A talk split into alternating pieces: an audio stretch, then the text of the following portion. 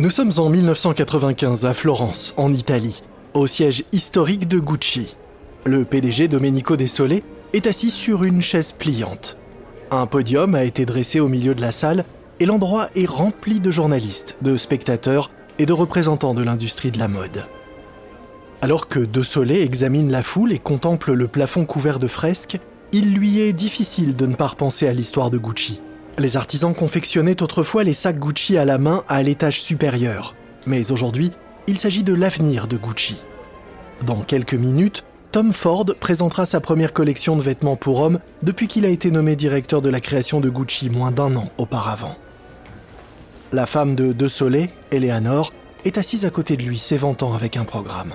Alors, qu'est-ce qu'on va voir? De Solé s'apprête à répondre, mais il s'interrompt. Eh bien écoute, je n'en ai pas la moindre idée. L'année a été particulièrement agitée après qu'il ait repris la direction de Gucci à la suite de Maurizio Gucci. De Solé a passé son temps à réparer les erreurs de Maurizio en tentant de limiter les dégâts dus à son administration chaotique. Tant et si bien qu'il n'a pas eu le temps de s'intéresser au contenu de la nouvelle collection de Tom Ford. Honnêtement, Ford n'a obtenu le poste que parce qu'il était déjà sous contrat et qu'il n'était pas trop cher payé. Quand Don Mello, l'ex-directrice de la création, a quitté l'entreprise, il était question d'engager un grand designer pour la remplacer. Mais Gucci n'avait tout simplement pas le budget. De Soleil balaye l'assemblée du regard. Il espère que cette collection sera un succès et pas un flop. Eleanor sourit et hausse les épaules. Eh bien donc, euh, ce sera la surprise. Comme prévu, la musique change et les lumières de la salle s'éteignent, ne laissant que le podium illuminé. Le premier mannequin s'élance sur la piste. La foule est prise d'un sursaut. De Soleil en est bouche bée. Il n'arrive pas à croire ce qu'il voit. Le mannequin porte un pantalon moulant en velours rose, associé à un pull en mohair rose lui aussi, et très moulant. Et au lieu du classique mocassin en cuir Gucci, il porte des mocassins métalliques qui scintillent sous les lumières. Ce n'est certainement pas la collection homme classique à laquelle De Soleil s'attendait. Non, c'est bien plus osé et sexy que tout ce qu'il avait pu imaginer. De Soleil jette un regard inquiet au public, se préparant à une réaction furieuse et déconcertée. Mais ils ont tous l'air ravis. Les flashs des photographes crépitent. La journaliste, assise à côté de lui, griffonne furieusement dans son carnet. C'est la collection la plus intéressante que j'ai vue ces dernières années. De Soleil lève un sourcil de surprise, mais après tout, si ça leur plaît, Gucci a vraiment besoin de ce succès. Alors, il s'enfonce dans son siège et profite du show, applaudissant avec la foule alors que de plus en plus de mannequins apparaissent dans des costumes moulants en velours aux couleurs vives. À la fin du défilé, Tom Ford monte sur la scène, un sourire fier sur le visage. Il s'incline légèrement. La foule semble conquise. De Soleil le rejoint. Bravo Bravo, bravo, vraiment. Il n'y connaît peut-être pas grand-chose en termes de vêtements, mais il sait reconnaître une future star quand il en voit une. Il sait que Tom Ford est désormais la clé du succès de Gucci, et qu'ensemble, ils peuvent faire de Gucci la première marque de mode et d'accessoires de luxe au monde. En admettant que leurs deux fortes personnalités arrivent à s'accorder. Ce qui est tout, sauf gagner.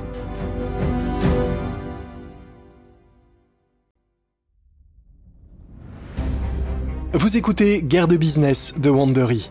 Je suis Lomik Guillot.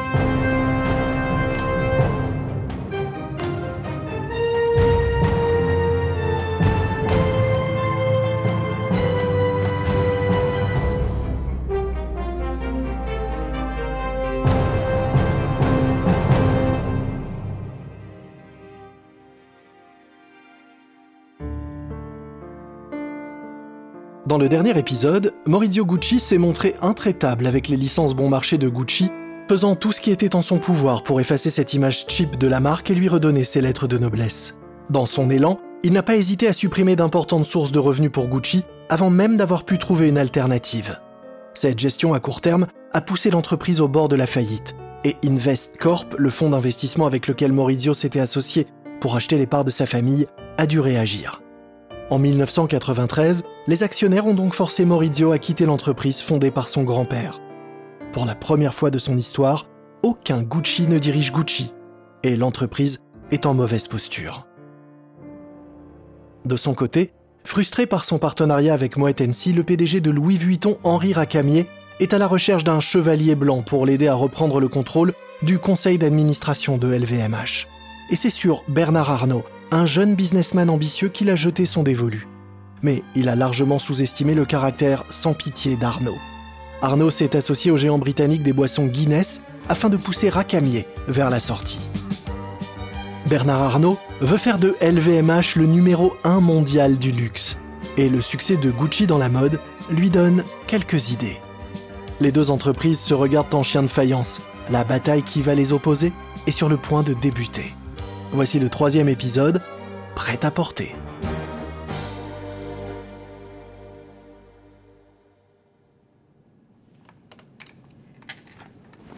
Nous sommes en 1995 à Florence, en Italie. Tom Ford tapote des doigts la table de travail en examinant le prototype d'un nouveau sac à main. Il est en réunion avec son équipe de stylistes. Les collections de Tom Ford ont fait parler d'elle dans le monde de la mode, et il a négocié une augmentation confortable avec Gucci. Mais à présent, chaque nouvelle collection suscite des attentes considérables. Il étudie le prototype face à lui. Il s'agit d'un sac de taille moyenne, brillant, en cuir noir à fond carré, qui se rétrécit sur le dessus doté d'une large bandoulière. C'est pas mal, mais ce n'est pas non plus incroyable. Or, Ford a besoin d'un produit phare. Il frotte sa main sur sa barbe de trois jours, ses longues jambes étirées devant lui. Le styliste se balance sur ses pieds en attendant que Ford rende son verdict. Oui, j'aime la forme, il a une belle silhouette qui sera superbe avec une robe. Mais j'aimerais bien une bandoulière plus fine. Domenico Desolé entre dans la pièce. Ford se mord la lèvre pour s'empêcher de lever les yeux au ciel. Il déteste que les patrons viennent fouiner dans son atelier.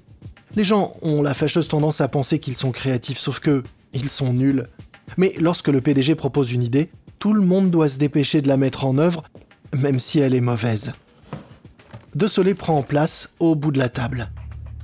Faites comme si j'étais pas là. J'observe, c'est tout. Oui, c'est ça. Ford n'y croit pas une seconde, mais il ne dit rien. Il reporte son attention sur le styliste en regardant à nouveau le sac à main. Mais il est mal à l'aise avec De Soleil à côté. Cette même sensation qu'on ressent quand une voiture de police vous suit alors qu'on est au volant. Pourtant, malgré cette désagréable sensation, il poursuit. Qu'est-ce que tu dirais d'une finition mate Le styliste regarde De Soleil et Ford successivement. Le créatif lance un autre regard vers De Soleil. Ford est agacé.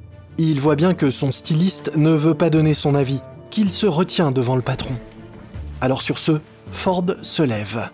Il ne laissera personne se mettre en travers de son processus de création, pas même son patron. Il se dirige vers De Soleil, le dominant de toute sa hauteur. Est-ce que vous pouvez, s'il vous plaît, nous laisser seuls Personne ne peut se concentrer avec vous dans la pièce. Les yeux de De Soleil disent sa colère, mais il ne laisse rien transparaître. Il se lève et quitte la pièce. Ford le regarde partir. Il sait qu'il en entendra parler plus tard, mais pour l'instant, l'atelier est bien plus agréable. Il peut surtout à nouveau se concentrer. Il se rassied et lève les yeux vers son styliste qui le regarde avec stupeur. Bon, on en était? Ford se remet au travail et examine les sacs à main. Mais dès la fin de la réunion, il apprend que De Soleil veut le voir, immédiatement. Alors que Ford se dirige vers le bureau de De Soleil, il se fait une promesse. Il ne cédera pas une once de pouvoir sur la création. C'est son domaine, pas celui de De Soleil. Et si De Soleil n'est pas content, eh bien Ford ira voir ailleurs. Ford entre dans le bureau de De Soleil, les épaules en arrière et la tête haute, prêt à se battre jusqu'au bout. De Soleil se lève alors que Ford entre dans la pièce. Il ne porte pas de veste, laissant ainsi pleine vue sur ses bras larges. Il est visiblement lui aussi prêt à en découdre. Non mais vous vous prenez pour qui pour me jeter comme ça en dehors d'une réunion? Et vous, vous pensez être qui pour vous inviter dans mes réunions? Mais je suis le patron de cette boîte. Exactement. Et vous arrivez avec vos gros sabots et vous sabotez mon autorité auprès de mes collaborateurs. C'est totalement inacceptable. De Soleil hoche la tête en désaccord et passe sa main dans sa courte barbe blanche. J'ai quand même le droit d'assister à n'importe quelle réunion, dont les vôtres, sans avoir à vous rendre de compte. Espèce de petit arrogant. je suis pas arrogant, mais vous, vous l'êtes. Je suis pas là pour vous dire de quelle manière diriger l'entreprise, alors me dites pas ce que je dois dessiner. J'ai pas l'intention de vous commander. Ah bon, vraiment pas Non, je suis pas styliste. Euh, moi, ce que je veux, c'est diriger l'entreprise et faire de Gucci le numéro un mondial de la mode et des accessoires dans le monde. Eh bien, moi, je veux concevoir les produits qui feront de Gucci le numéro un mondial de la mode et des accessoires. Eh bah, c'est super Exactement, très bien. Ils marquent une pause. Ils se font face à seulement quelques centimètres l'un de l'autre. Les deux sont encore bourrés d'adrénaline. Eh bien, faisons ça alors. Eh bien oui, je suis d'accord. Puis, les deux éclatent de rire. Ford se laisse tomber dans une chaise à côté du bureau de De Soleil. Ah, Domenico, je pense qu'en fait c'est le début d'une très belle amitié. Les deux se mettent d'accord. Désormais, à chacun son domaine d'expertise, mais avec un but commun faire de Gucci le numéro un mondial de l'industrie du luxe. Une ambition qui semble d'autant plus atteignable que les choses se gâtent chez Louis Vuitton, leur laissant donc une chance de l'emporter.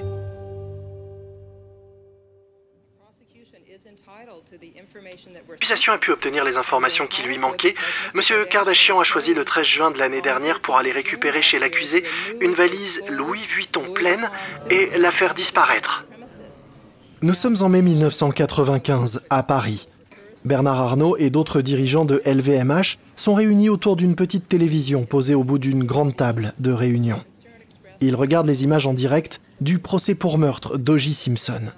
Bernard Arnault est rouge de colère. De toutes les marques au monde, pourquoi il a fallu qu'il choisisse Vuitton? L'ex-star du football américain O.J. Simpson est accusé du meurtre de son ex-femme et de son compagnon. Et cette affaire fait le tour du monde. Toute l'attention s'est portée sur une valise Louis Vuitton que l'ami de Simpson et l'avocat Robert Kardashian ont fait disparaître. Immédiatement, les gens se sont dit qu'elle devait contenir l'arme du crime.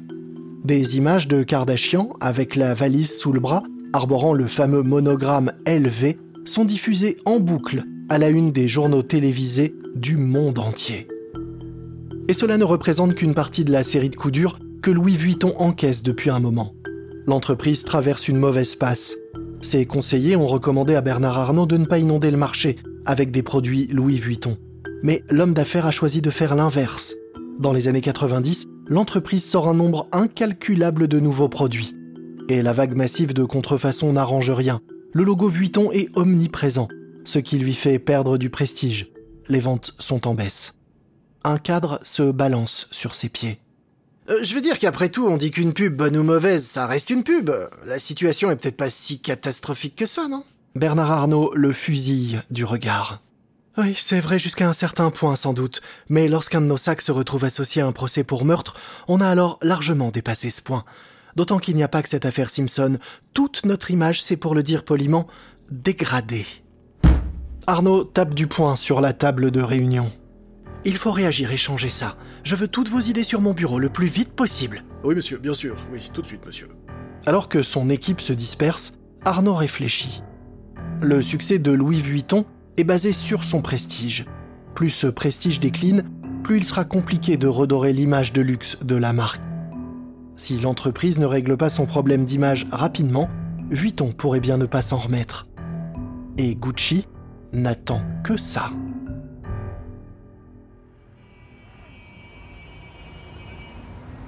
« 24 octobre 1995 à New York. Domenico Desolé se promène sur Wall Street, à Manhattan. Il est accompagné par plusieurs dirigeants de Gucci. La plupart d'entre eux sont surexcités. Mais Desolé, lui, est anxieux.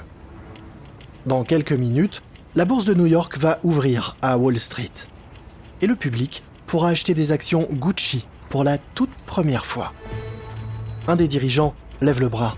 Oh, regardez De suit son doigt et voit le drapeau italien qui flotte fièrement à côté du drapeau américain sur la façade de la bourse de New York. Les papillons dans l'estomac de De Soleil flottent au rythme du battement du drapeau. La préparation de cette journée a été chaotique. D'abord, la SEC, le gendarme de la bourse, a exigé une réécriture de dernière minute de la présentation de Gucci. Ensuite, la bourse de Milan a examiné certaines pertes récentes de Gucci et a refusé d'inscrire la société à sa cote. Comme la société a son siège en Europe, il fallait qu'elle soit cotée dans une bourse européenne avant d'arriver à Wall Street. À la dernière seconde, les Pays-Bas ont accepté. Et puis, il y a un mois, Maurizio Gucci a été assassiné devant son immeuble de bureau à Milan. L'attentat avait été organisé par son ex-femme, mais De Stolé craint que le public associe encore Maurizio Gucci et soit peu enclin à acheter des actions de la marque. Ils entrent dans le célèbre bâtiment et traversent la salle des marchés. Les courtiers sont assis à leur bureau, écouteurs sur les oreilles, vestes retirées, prêts à commencer à négocier à la seconde où la cloche sonnera. Une bannière Gucci est suspendue au plafond et un panneau numérique à l'avant de la pièce indique Action à surveiller aujourd'hui, Gucci. De la sueur perle sur le front de De Soleil. Il jette un œil à son collaborateur à côté de lui. Peut-être qu'on a été trop gourmand, qu'on a fixé le prix trop haut. Le prix est de 22 dollars par action. C'est la limite supérieure de ce que les banquiers ont suggéré et De Soleil a des doutes. Son collaborateur hausse les épaules et vérifie sa montre. Bon, eh ben on va bientôt être fixé. La cloche de Wall Street retentit, marquant l'ouverture du marché. D'un coup, tout s'active. Les téléphones sonnent à tout rompre. Les traders se crient dessus. Ils sprintent à travers les bureaux. De Soleil regarde de gauche à droite, essayant de se faire une idée de la situation de Gucci. Mais c'est impossible à dire dans ce chaos. Soudain, un de ses collaborateurs attrape De Soleil par les revers de la veste et le serre dans ses bras. De Soleil regarde sur un écran il découvre que les actions de Gucci se négocient à 26 dollars chacune. Ouais, on l'a fait De Soleil pousse un cri. Le monde voit désormais Gucci comme lui, il le voit. À ce moment-là, il a l'impression que plus rien ne peut les arrêter. Mais en France, Bernard Arnault se prépare à relever le défi. Nous sommes en 1996 à Paris. Bernard Arnault lit le journal tout en prenant son petit déjeuner. Il découvre les critiques de la dernière collection de vêtements pour femmes de Gucci, et ce qu'il lit l'agace de plus en plus. non mais vous y croyez. Ils appellent Tom Ford le prochain Karl Lagerfeld. Karl Lagerfeld est le directeur de la création de Chanel. C'est l'un des créateurs les plus respectés du secteur de la mode. C'est un peu exagéré, si vous me demandez mon avis. Sa femme acquiesce tout en sirotant son café. Elle a déjà entendu les critiques d'Arnaud sur l'attention portée à Tom Ford et, par extension, à Gucci. Je n'arrive pas à croire qu'une société italienne soit en train de conquérir le monde de la mode. Les Italiens sont de bons artisans, mais pas des créateurs de mode. Les Français sont des couturiers. Si une marque d'accessoires doit se tourner vers la mode, c'est bien Louis Vuitton. Il s'arrête net, le regard perdu dans le vide, l'esprit lancé à mille à l'heure. Sa femme l'observe avec un sourire en coin. Je suppose que toi aussi tu as envie de te lancer dans le business de la mode. Arnaud la regarde en souriant. Oui, et nous le ferons mieux que Gucci. Mais battre Tom Ford sur les podiums n'est pas une mince affaire. Et le loup en cachemire s'est peut-être cette fois-ci attaqué à beaucoup plus fort que lui.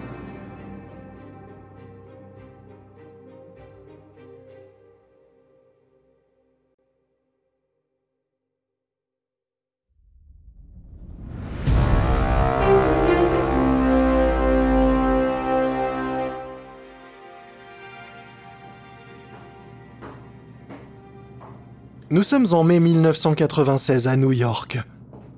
Conchetta Lancio monte les marches d'un immeuble de 5 étages dans le quartier de Soho, à Manhattan.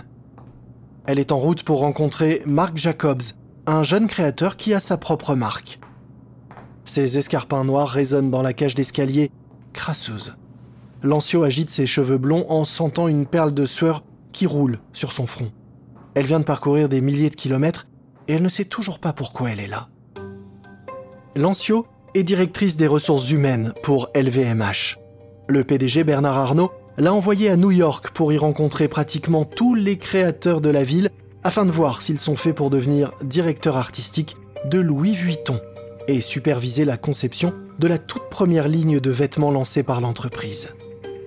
Au cours des deux dernières semaines, Lancio a parcouru tout Manhattan, organisant des rencontres et des entretiens, mais jusqu'à présent cela n'a rien donné. Et elle doute que Jacobs soit le bon. Il est jeune, effronté et provocateur.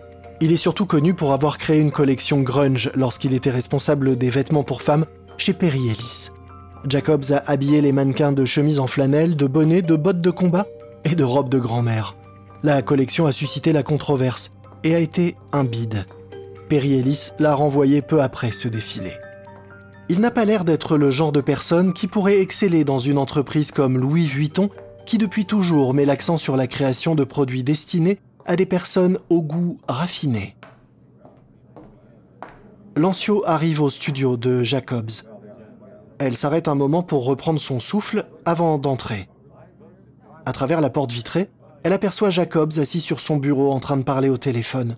Ses cheveux sont attachés en queue de cheval, une cigarette pend à ses lèvres. Il est habillé d'un jean bleu avec des revers et d'une paire de converses noires. Son t-shirt arbore le logo Reese Pieces sur le devant. Mais même dans cette tenue décontractée, il est franchement élégant. Lancio en a même le souffle coupé. Elle ne saurait pas dire pourquoi, mais à ce moment-là, et à sa grande surprise, toutes les fibres de son corps lui disent ⁇ Voilà, on tient notre homme !⁇ Elle se sent si sûre d'elle qu'elle fouille dans son sac et en sort son téléphone portable. Bernard Arnault, j'écoute Bernard, c'est Conchetta. Je crois que j'ai trouvé notre directeur artistique. Ah, génial, c'est qui? Marc Jacobs. Euh, vraiment?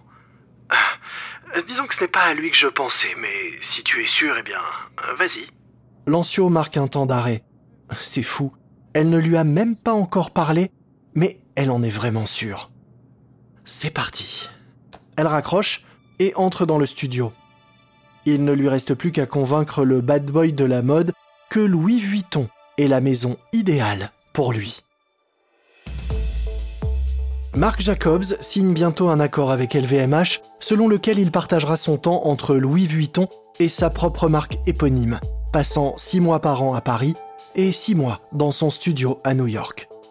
Son embauche provoque une onde de choc dans tout le monde de la mode. Louis Vuitton débarque sur les podiums. Mais faire correspondre le style de Marc Jacobs avec celui de Louis Vuitton n'est pas si simple. Nous sommes en juin 1997 à Paris. Marc Jacobs se tient devant Bernard Arnault dans son bureau au siège de Christian Dior. Il vient présenter les premières idées pour sa prochaine collection de printemps. Il a des cernes sous les yeux et ses joues sont creusées. Il a travaillé pratiquement 24 heures sur 24 sur cette présentation pendant des semaines, mais ça ne se passe pas comme prévu. Il ne connaît pas encore bien Bernard Arnault, mais il voit bien que l'homme d'affaires n'est ni convaincu, ni impressionné. Marc Jacobs tient un grand carnet de croquis de la main gauche, puis pose un échantillon de tissu à côté de sa main droite. Et enfin, nous avons cette jupe Align, associée à un blazer oversize. Arnaud acquiesce. Hmm, c'est pas mal. Marc Jacobs hausse les sourcils et incline la tête, incitant Bernard Arnaud à lui en dire plus. Mais Arnaud garde le silence. Jacob soupire et croise les bras. oh, il tuerait pour une cigarette. Ouais, c'est pas mal, mais c'est pas ça, quoi. Arnaud hausse les épaules. En fait, ce n'est pas audacieux. On va pas révolutionner le secteur avec ça. Jacob se mord la lèvre, essayant désespérément de ne pas sauter au cou de son patron. Mais ça ne sert à rien. Et il faut qu'il le dise. Non mais en fait, vous me rendez tous dingues. Chaque jour, on me donne un ordre contradictoire. Il faut préserver l'héritage de Louis Vuitton. Ah ben non, finalement, faut choquer tout le monde. Eh bien oui, il faut arriver à faire les deux. Marc Jacobs lève les mains en signe de frustration. Ce que Louis Vuitton lui demande est impossible. Peut-être qu'accepter ce job était une erreur.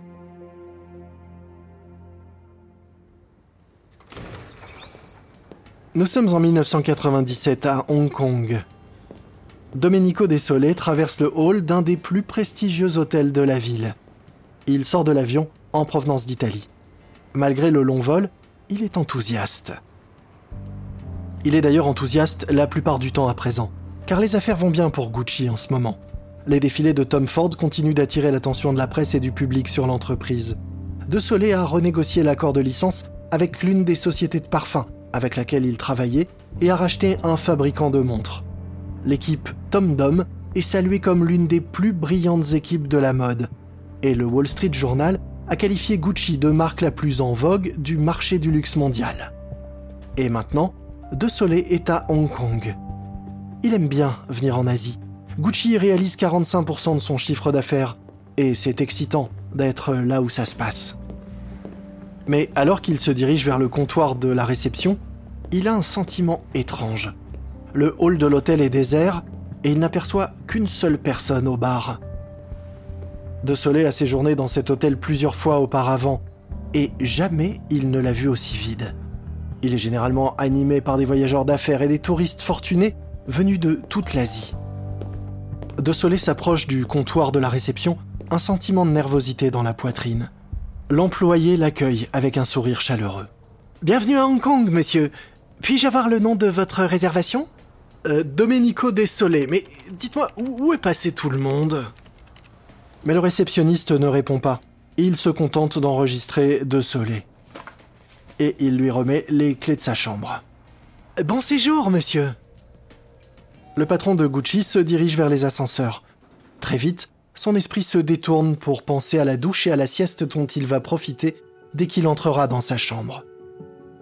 Mais plus tard dans la soirée, il va dîner dans l'un de ses restaurants préférés à Hong Kong, encore un établissement haut de gamme. Et lui aussi, il est complètement vide. Lorsqu'il retourne dans sa chambre, il est convaincu que l'économie asiatique est au bord de l'effondrement. Allongé dans son lit cette nuit-là, il ne se sent plus du tout d'humeur joyeuse. Il est convaincu que les choses vont mal tourner pour Gucci. Tout le travail qu'il a fait pour stabiliser et développer l'entreprise dans le sillage de Maurizio sera bientôt effacé. Et quand les choses vont mal pour Gucci, eh bien, cela crée une ouverture pour Bernard Arnault et pour LVMH. Nous sommes au printemps 98 pendant la Fashion Week à Paris. Bernard Arnault est assis à côté de sa femme au premier rang du défilé Louis Vuitton. Marc Jacobs est sur le point de présenter sa première collection. Arnaud espère que cela permettra à la marque de faire la différence. Il n'est pas toujours complètement convaincu par Jacobs, mais les deux hommes ont trouvé un moyen de travailler sereinement ensemble. L'économie en Asie s'est effectivement effondrée. Les ventes de Vuitton ont baissé. Mais grâce à son portefeuille de marques très diversifié, LVMH se porte bien dans l'ensemble. Les lumières s'éteignent et le premier mannequin s'avance sur le podium. Ses cheveux bruns encadrant son visage, elle porte un trench coat blanc qui lui descend jusqu'aux genoux. Bernard Arnault est satisfait. Il aime bien cette silhouette, mais ses yeux se dirigent vers les mains du mannequin. Elles sont vides. Sa femme le remarque aussi et se penche vers lui. Elle devrait pas porter un sac à main? Effectivement, elle devrait. Oui, Louis Vuitton lance une ligne de prêt-à-porter, mais les bagages et les sacs à main seront toujours le fleuron de la marque. Bernard Arnault veut qu'il soit présenté pendant le défilé, mais il décide d'accorder à Marc Jacobs le bénéfice du doute. Je pense qu'il est juste imprévisible. Je suis sûr que le prochain modèle en portera un. Mais le modèle suivant apparaît dans une jupe noire jusqu'aux genoux, un pull lavande et des ballerines, et toujours pas de sac à main. Bernard Arnault commence à s'énerver. Peut-être a-t-il fait une erreur en embauchant Marc Jacobs. Il voulait son propre Tom Ford, mais peut-être qu'il aurait dû aller chercher le vrai Tom Ford. Et puis tant qu'on y est, acheter Gucci aussi. Il se raidit sur son siège. Les actions Gucci sont en chute libre depuis la crise asiatique. Racheter Gucci est donc devenu envisageable. Alors qu'un autre mannequin défile sans sac à main, Arnaud sent ses muscles se détendre. Il sait désormais ce qu'il lui reste à faire. Intégrer Gucci à l'empire LVMH. Et cela, de gré ou de force.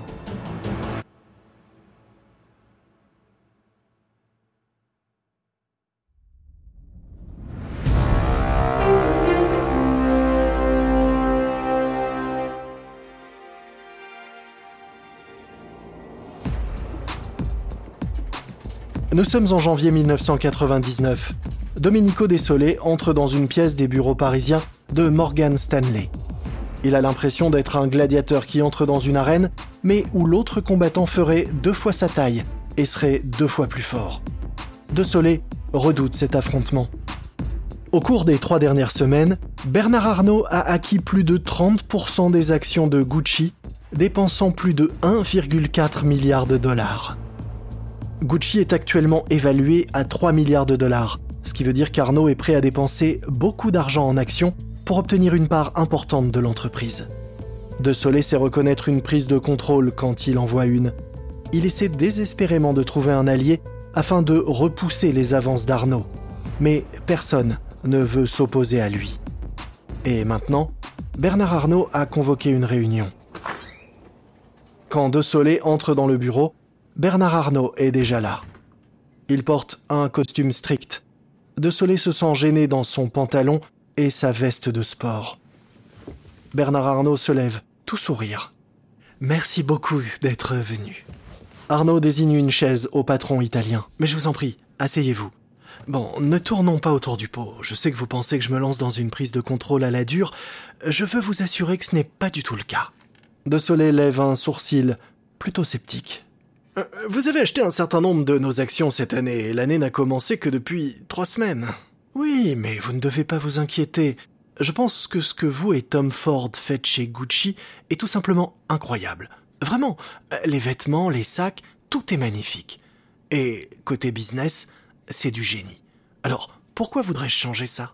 Merci, mais les choses ne peuvent pas continuer comme ça. Vous achetez toujours plus d'actions chaque semaine. Ce n'est pas juste pour les autres actionnaires. Est-ce que vous pouvez arrêter vos achats ou alors faire une offre pour l'ensemble de l'entreprise? Bernard Arnault hausse les épaules. Je peux pas vraiment m'engager à quoi que ce soit en ce moment, mais je ne suis pas un homme déraisonnable. Nous pouvons arranger ça, mais nous devons juste continuer à discuter. De Soleil acquiesce il a longuement parlé de la situation avec sa femme Eleanor. Ancienne cadre chez IBM, elle avait encouragé De Soleil à faire ce qui était bon pour Gucci et pas pour lui-même. Ses conseils font écho dans sa tête. Il est préférable pour Gucci qu'il trouve un arrangement avec Bernard Arnault. Et il commence à croire que Bernard Arnault dit la vérité. Peut-être après tout que ses intentions ne sont pas hostiles. Ok, ok. Eh bien, parlons donc. Les deux parties continuent donc de négocier, bloquant simplement sur le nombre de sièges au conseil d'administration auquel Bernard Arnault a droit. Mais bientôt, De Soleil va recevoir une nouvelle qui le fera passer de la négociation à la guerre totale.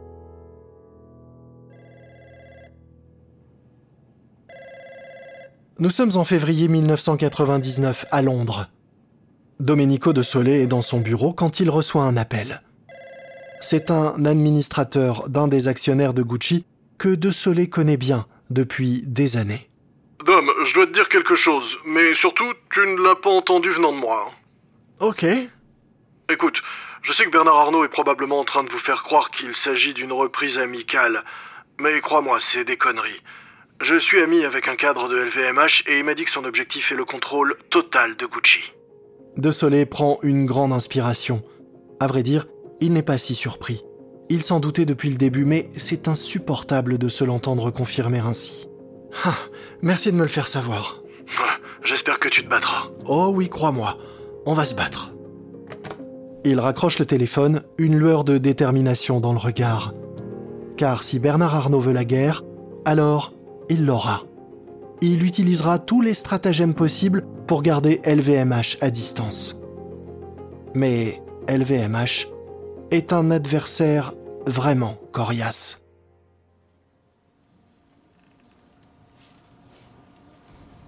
Londres en 1999, le soir de la Saint-Valentin. Domenico de Soleil et une équipe de cadres dirigeants de Gucci sont enfermés avec leur avocat dans une petite salle de réunion au siège de Gucci. Cette salle est devenue leur conseil de guerre.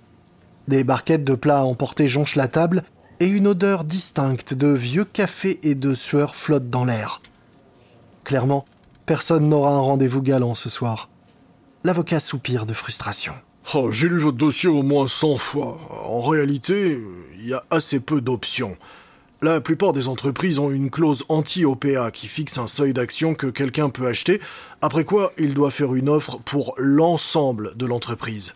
Mais vous n'avez pas cette clause. De Soleil balaye l'argument de la main. Mais il n'y a pas des lois contre ça?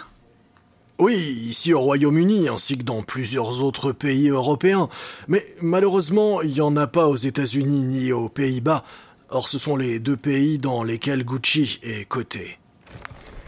De Soleil se lève et commence à faire les 100 pas autour de la table de réunion. Je refuse de croire que nous avons les mains liées. Ah non, il doit y avoir quelque chose. On, doit pouvoir faire quelque chose. Bernard Arnault ne devrait pas pouvoir arriver comme ça et prendre le contrôle de l'entreprise sans aucun effort. je suis vraiment désolé.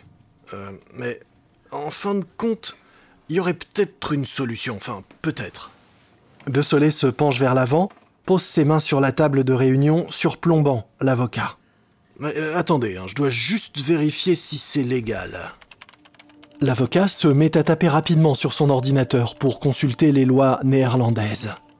De Soleil peut voir le texte se refléter dans les lunettes de l'avocat qui le parcourt, mais son visage reste inexpressif.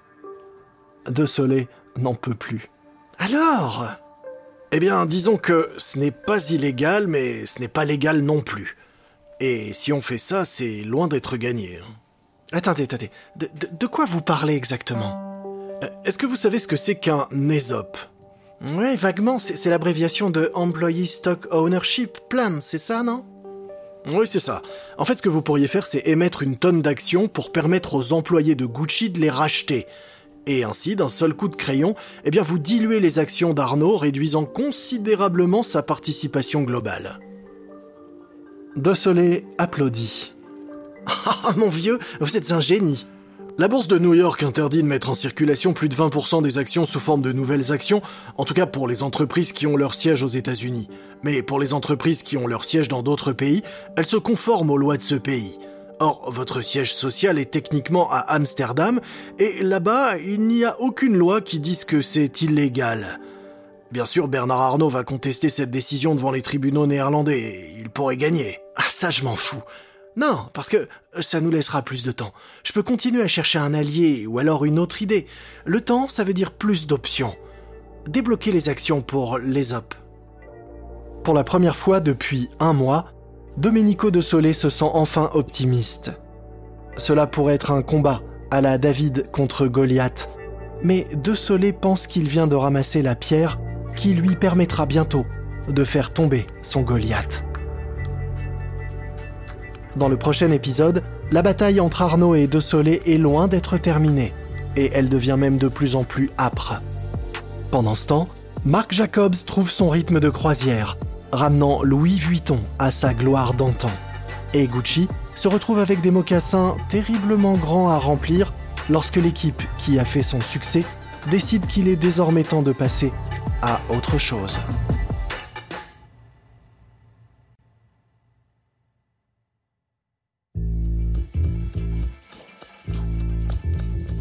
Vous venez d'écouter le deuxième épisode de Guerre de business Gucci contre Louis Vuitton de Wandery. Une remarque à propos des dialogues entendus dans cet épisode, il s'agit de reconstitution car la plupart du temps nous ne pouvons pas savoir ce qui s'est dit exactement. Mais sachez que ces mises en scène se basent sur un très sérieux travail de documentation. Je suis Lomik Guillot. Ce programme a été enregistré en version originale par David Brown. Cet épisode a été écrit par Austin Raclis. Karen Lowe est notre productrice et rédactrice en chef. Montage et production sonore, Emily Frost. Sound design, Kyle Randall. Produit par Dave Schilling. Nos producteurs exécutifs sont Jenny Lower Beckman et Marshall Lewy. Créé par Hernan Lopez pour Wandery.